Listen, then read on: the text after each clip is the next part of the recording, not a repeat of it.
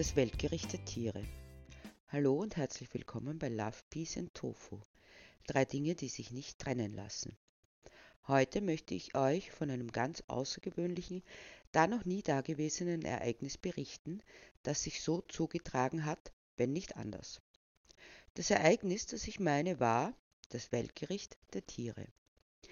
Dieses Weltgericht, in dem alle Spezies außer dem Menschen zu Gericht saßen, denn der Mensch saß auf der Anklagebank. Die anderen Tiere hatten lange überlegt, ob es denn überhaupt Sinn macht, mit dem Menschen in einer Weise in Kontakt zu treten, die selbst dieser mit seinen eingeschränkten Möglichkeiten zu verstehen vermag. Natürlich waren die nichtmenschlichen Tiere mit dem Menschen immer schon in Kontakt, versuchten ihm zu verstehen zu geben, wie es ihnen ging und was in ihnen vorging. Aber der Mensch bezeichnete sie in seiner übermäßigen Präpotenz als dumm, weil sie seine Sprache nicht sprechen. Dabei ist es genau umgekehrt. Der Mensch ist auf das Hilfsmittel Sprache angewiesen, das doch immer nur Unheil und Unfrieden stiftet, statt sich auf das Verstehen der anderen einzulassen, auf ihr Sein, Jahrtausende lang hatten die nichtmenschlichen Tiere die Hoffnung nicht aufgegeben, aber es wurde immer schlimmer statt besser. Der Mensch hat eindeutig seinen Bezug verloren zum Leben, zu den Mitgeschöpfen, zur Natur und nicht zuletzt zu sich selbst. Das ist das Hauptproblem, denn wenn der Mensch den Bezug zu seinen Lebensgrundlagen verliert, einem gedeihlichen, sicherheitsspendenden Miteinander, dann kann er über Sprache, die den Verstand und nur den Verstand erreicht, hinaus nichts mehr verstehen. Dennoch haben wir, die nichtmenschlichen Tiere, beschlossen, hier einen Versuch zu wagen und den Menschen mit dem, was er anderen und sich selbst antut, zu konfrontieren, um dann zu entscheiden, ob er in der Gemeinschaft der Tiere verbleiben darf oder nicht.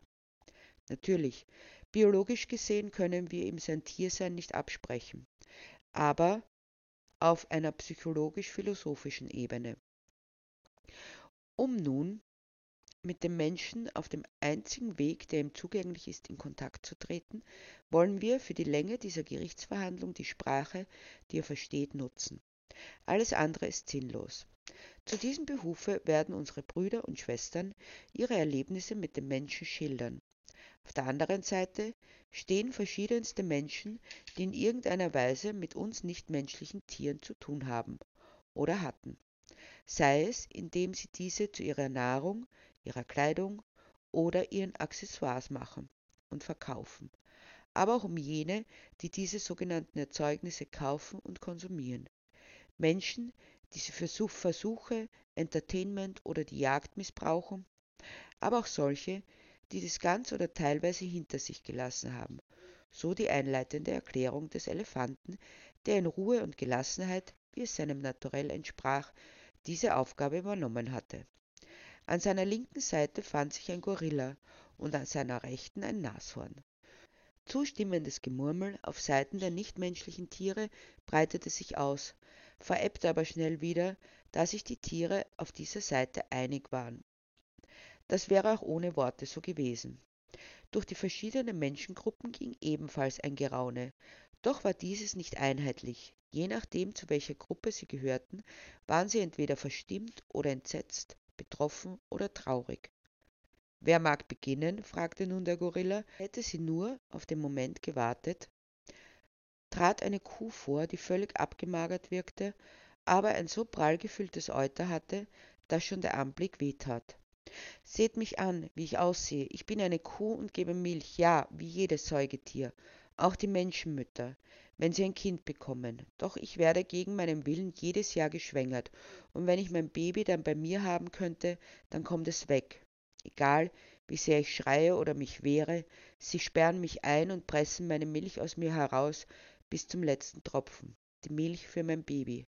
Aber nicht nur das, ich wurde so gezüchtet, dass mein Körper so viel Milch produziert, dass mein Euter fast zu platzen scheint. Ständig habe ich Entzündungen und Schmerzen, neben dem gebrochenen Herzen. So geht es mir und vielen meiner Schwestern. Bereits nach wenigen Jahren haben sie uns so kaputt gemacht, dass manche von uns nicht einmal mehr alleine auf den Anhänger gehen können, der sie dorthin bringt, wo sie abgeschlachtet werden. Der ganze Schmerz einer Mutter, die um ihr Kind betrogen wird, liegt in meinen Augen, in meiner Stimme, doch die Menschen hören es nicht, sehen es nicht. Unser Leiden ist ihnen egal. Und wozu das alles? Dass sie die Milch trinken können, einen hippen Latte Macchiato, weil sie meinen, dass ihr Essen besser schmeckt. Ich für meinen Teil kann nur sagen, dass sie die Gemeinschaft mit den Tieren verwirkt haben, denn sie kennen weder die Gefühle einer Mutter, noch haben sie ein Problem damit, andere Lebewesen bis zum letzten auszunutzen. Danke für deine Worte, meinte nun das Nashorn. Aber um fair zu sein, sollten wir uns nun anhören, was die Menschen dazu zu sagen haben. Wir haben hier die VertreterInnen für die Landwirtinnen, die Molkereien und die Konsumentinnen. Lasst uns mit den Landwirtinnen beginnen. Also ich kann das gar nicht nachvollziehen.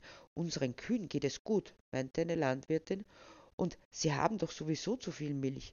Die muss man melken. Außerdem machen wir das seit Jahren. Schon meine Eltern und meine Großeltern hatten den Hof. Und wenn es unseren Kühen noch besser gehen sollte, dann will das keiner zahlen. Wovon sollen wir dann bitte leben? Was wäre mit Pflanzenanbau? fragt die Kuh dazwischen. Und wir dürften in die Freiheit, aber zumindest weg von der Ausnutzung. Als wenn das so einfach wäre, meinte die Landwirtin seufzend. Und der Markt verlangt nach Milch, warf der Molkereivertreter ein. Und es schmeckt, meinte die Konsumentin. All das andere Zeug ist doch nur Kommis und ungesund. Gesund ist die Muttermilch auch nur für die Babys, für die sie gedacht ist, entgegnete die Kuh. Aber nein, das sind alles keine Argumente. Aus ihnen spricht nur die Lust, andere leiden zu lassen und die Gier nach dem Geld, die alle Menschen haben. Und dann habt ihr noch jemanden vergessen, ließ sich eine sanfte Stimme vernehmen. Es war die des Kalbes, das sich nun neben seine Mutter stellte. Ich bin auch noch da und ich habe Angst ohne meine Mama. Die Welt ist so trostlos und leer ohne sie. Nein, sie sind keine Tiere, sie haben kein Herz und sind blindwütig grausam. Aber wie kommt es dann, dass du jetzt bei deiner Mama bist? zeigte sich der Elefant erstaunt. Meine Mama und ich hatten großes Glück, erklärte das Kalb. Es war wenige Tage nach meiner Geburt, da kamen andere Menschen, sprachen mit denen, denen wir gehörten, dann gaben sie ihnen Geld und nahmen uns mit, beide. Jetzt leben wir auf einem anderen Bauernhof, wo ich bei meiner Mama sein darf. Aber all meine Brüder werden verladen und ganz weit weg transportiert. Dabei sind wir doch noch Babys, die Angst haben und frieren. Aber das ist den Menschen völlig egal. Viele von uns sterben bei diesem Transport. Ich sage, nein, sie gehören nicht zu uns. Nun, über die Menschen, die euch gerettet hatten, über die sprechen wir später, meinte der Gorilla. Lasst uns fortfahren. Als nächstes trat ein Schwein hervor, eindeutig ein weibliches, das gerade erst Babys geboren hatte, die auch munter um die Mama herumwuselten. Auch ich muss ständig Babys bekommen. Dann sperren sie mich in einen Käfig, der gerade so groß ist, dass ich darin liegen kann, während meine Babys heraußen sind und ich nicht zu ihnen kann. Ich muss mit ansehen, wenn eines zu schwach ist, um bei mir zu trinken. Und nach ein paar Wochen, wenn sie meine Milch nicht mehr brauchen, dann kommen sie ganz weg und ich werde erneut geschwängert. Ich muss auch mit ansehen, wie sie verstümmelt werden den Buben die Hoden herausgerissen werden und allen die Schwänze abgeschnitten werden. Sie sperren mich auf engstem Raum ein, nehmen mir alles weg und wenn ich kaputt bin davon, dann werde ich getötet. Die, die keine Babys bekommen, sterben noch viel früher.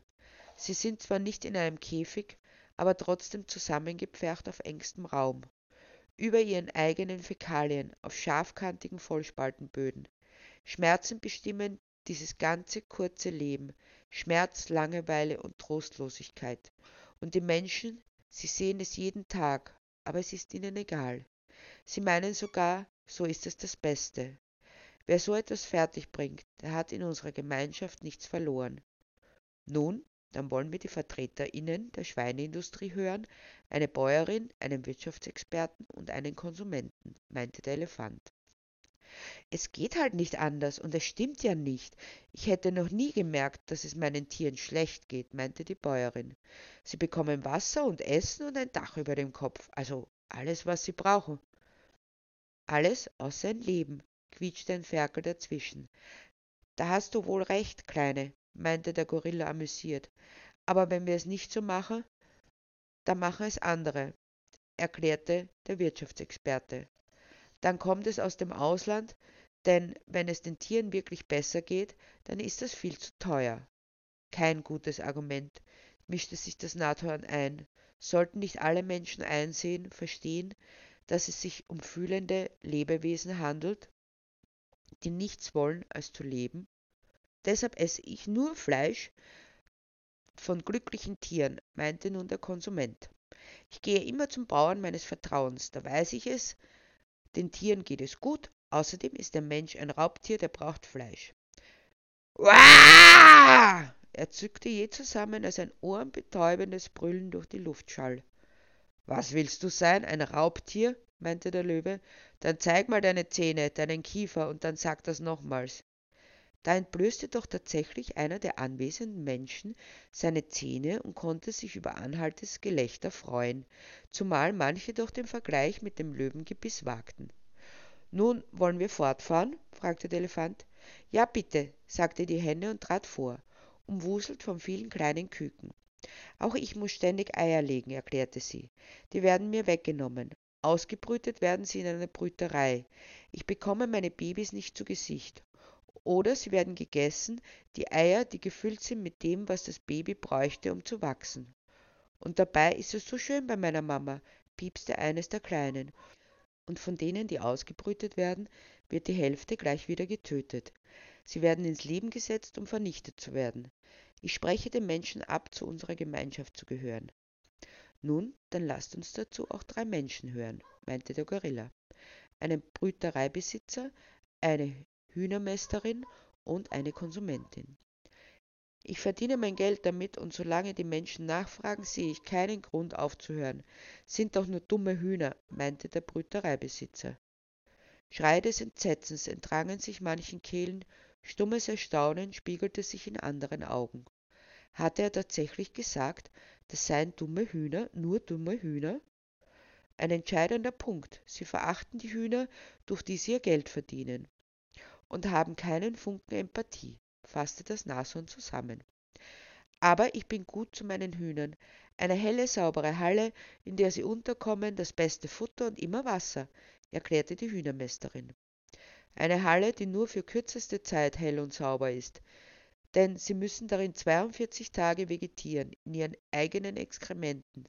Und wer nicht schnell genug wächst, erreicht Futter und Wasser nicht mehr. Nennen Sie das gut? Hakte die Henne nach, die sehr wohl über das Schicksal in der Mast Bescheid wusste. Eier sind extrem gesund und wichtig, und wenn sie nicht befruchtet sind, dann kann man sie auch essen, erklärte die Konsumentin. Wenn die Hühner nicht krank gezüchtet würden, so dass sie jeden Tag Eier legen, wodurch sie körperlich kaputt werden, dann könnten sie so etwas nicht sagen, meinte die Henne. Aber sie haben es gut, meine Hennen. In meinem Garten, erklärte die Konsumentin. Das ändert nichts an der Qual, sich durch das permanente Eierlegen zu verausgaben, sagte die Henne. Doch lasst uns weitersehen, ich möchte ein wenig zusammenfassen. Pferde, die angeblich liebsten Freundinnen junger Mädchen vor allem, werden nicht nur für den Reitsport und für Kutschenfahrten missbraucht, auch werden sie zwangsgeschwängert, um ihnen Urin und Blut abzunehmen für absurde Medikamente, sagte der Elefant. Dann haben wir noch all unsere Brüder und Schwestern, die ihr Leben qualvoll in Laboren verbringen, ohne dass wirklich brauchbare Ergebnisse für die Menschen, egal ob es sich um Medikamente oder Kosmetik handelt, erzielt werden könnten. Millionen von Ratten, Mäusen, Affen, Beagle etc. auf der ganzen Welt werden im wahrsten Sinne des Wortes krank gezüchtet und zu Tode gequält. Dann haben wir noch die Schlangen, Krokodile, Kühe und Pelztiere, mit deren Haut sich die Menschen schmücken ohne es wirklich zu brauchen. Gänse, die lebendig um ihre Federn gebracht werden, die unter schlimmsten Umständen gemästet werden, damit ihre Leber fett wird. Hummer, die lebendig in kochend heißes Wasser geschmissen werden. Die Wale und Delfine, die wie die Tiere des Waldes Fuchs, Reh, Hirsch, Luchs, Marder und viele andere zum bloßen Vergnügen bestialisch hingemetzelt werden. Es gibt kaum eine Spezies, die der Mensch verschont. Deshalb schließe ich mich den bisherigen Anträgen an. Die Beweislast, dass der Mensch nicht von seinem ach so großen Gehirn gesteuert wird, sondern von seiner Lust am Tod und von seiner Gier, ist einfach übermächtig. Aber was ist mit uns? mischte sich nun eine Menschenfrau ein, die gemeinsam mit anderen in einer Gruppe zusammenstand, die alle die gleichen grünen T-Shirts mit dem Aufdruck Vegan for Me trugen. Was seid ihr für welche? fragte der Gorilla.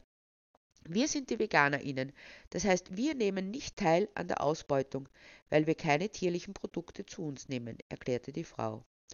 Und was bedeutet der Aufdruck auf euren Shirts? hakte der Gorilla nach. Das bedeutet, dass wir nur für uns vegan sind, aber andere Menschen damit in Ruhe lassen. Wir tauschen Rezepte aus, informieren uns über Nährstoffe und lassen die Tiere leben, erklärte ein anderer grüner T-Shirt-Träger. Das heißt, ihr nehmt zwar selbst nicht teil, sagt es aber niemand anderen, geschweige denn, dass ihr andere darüber informiert, mischte sich nun der Elefant ein. Ja, man will schließlich niemanden auf die Nerven gehen und es genügt mir, selbst vegan zu sein, erklärte eine andere Frau. Seid ihr dann überhaupt wegen dem Tierleid vegan? fragte nun der Gorilla. Äh, nicht unbedingt. Kann auch sein wegen der Gesundheit oder wegen dem Lifestyle oder um abzunehmen, antwortete die erste Frau. Das Resümee ist also, so fasste der Elefant zusammen, dass euch die nichtmenschlichen Tiere eigentlich nicht so wichtig sind.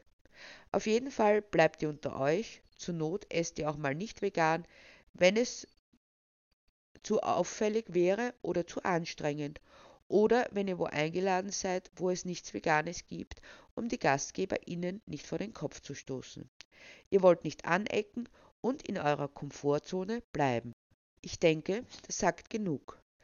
Wir sind bereit, das Urteil zu fällen. Nein, halt! rief ein Hund von undefinierbarer Rasse, während er langsam nach vorne schritt, ganz offensichtlich schon alt und gebrechlich auf einen bestimmten Menschen zu. Es sind nicht alle so. Er hier ist mein Herrchen, und wenn er nicht gewesen wäre, dann wäre ich wohl damals in Rumänien erfroren, nachdem sie mich als Welpen ausgesetzt hatten. Er hat mich dann mitgenommen und mir ein liebevolles Zuhause gegeben, und jetzt, da ich alt bin, jetzt schleift er mich ständig zum Tierarzt. Das finde ich jetzt nicht so nett, aber im Grunde weiß ich, dass es gut ist. Zumindest habe ich so keine Schmerzen. Auch sind es die Menschen in den Tierheimen, die sich um verlassene Tiere kümmern, meldete sich die Katze zu Wort. Und esst ihr noch Tiere? fragte das Nashorn. Na ja, schon, gab das Herrchen des Hundes zu. Und auch die Menschen, die sich in Tierheimen engagieren, nickten dazu. Das heißt, ihr rettet die einen, überlasst aber die anderen, die ihr nicht als rettungswert erachtet, ihrem grausamen Schicksal der Misshandlung, der Ausnutzung und dem Tod? So kann man das nicht sehen, meinte eine von den Tierheimmenschen. Schließlich sind wir nicht für alle zuständig. Wir tun genug Gutes. Dass er Gutes tut, das will auch niemand bestreiten. Aber warum gilt das nur für Hunde und Katzen, aber nicht für Schweine und Kühe? erwiderte der Elefant. Ich denke, ihr seid ebenso systemkonform. Aber das sind doch jene, die mich und mein Kälbchen aufgenommen haben, meinte die Kuh. Und auch mich, rief das Schwein dazwischen. Das ist großartig. Ihr dürft leben, meinte der Gorilla nachdenklich. Aber an eure Stelle treten andere, die, die mit euch in der Massenverwahrungsanstalt sind, bleiben. Was ist mit denen? Was ändert es im Großen und Ganzen? Wir tun, was wir können, erklärte die Betreiberin des Lebenshofes, auf dem nun die Kuh und ihr Kälbchen wohnten. Aber es bleibt trotzdem, dass ihr nichts gegen die Ungerechtigkeiten tut, dass es nicht möglich ist, die anderen Menschen einzubinden, sie sehend zu machen. Es ist euch nicht gelungen, sie sehen zu lassen, was ihr seht. Ganz egal, was unternommen wurde, es bleibt das System aufrecht. Indem ihr Kosmetik betreibt, ändert es nichts. Der Mensch wird für alle Zeiten aus der Gemeinschaft der Tiere ausgeschlossen so mein Urteil, meinte der Elefant. Gibt es Gegenstimmen? Nein, die nichtmenschlichen Tiere sinnen nicht auf Rache, aber sie erkennen, Gemeinschaft mit dem Menschen ist nicht möglich, solange der Großteil sich von Gier und Eigennutz leiten lässt, weit ab von einer Welt voller Love, Peace und Tofu.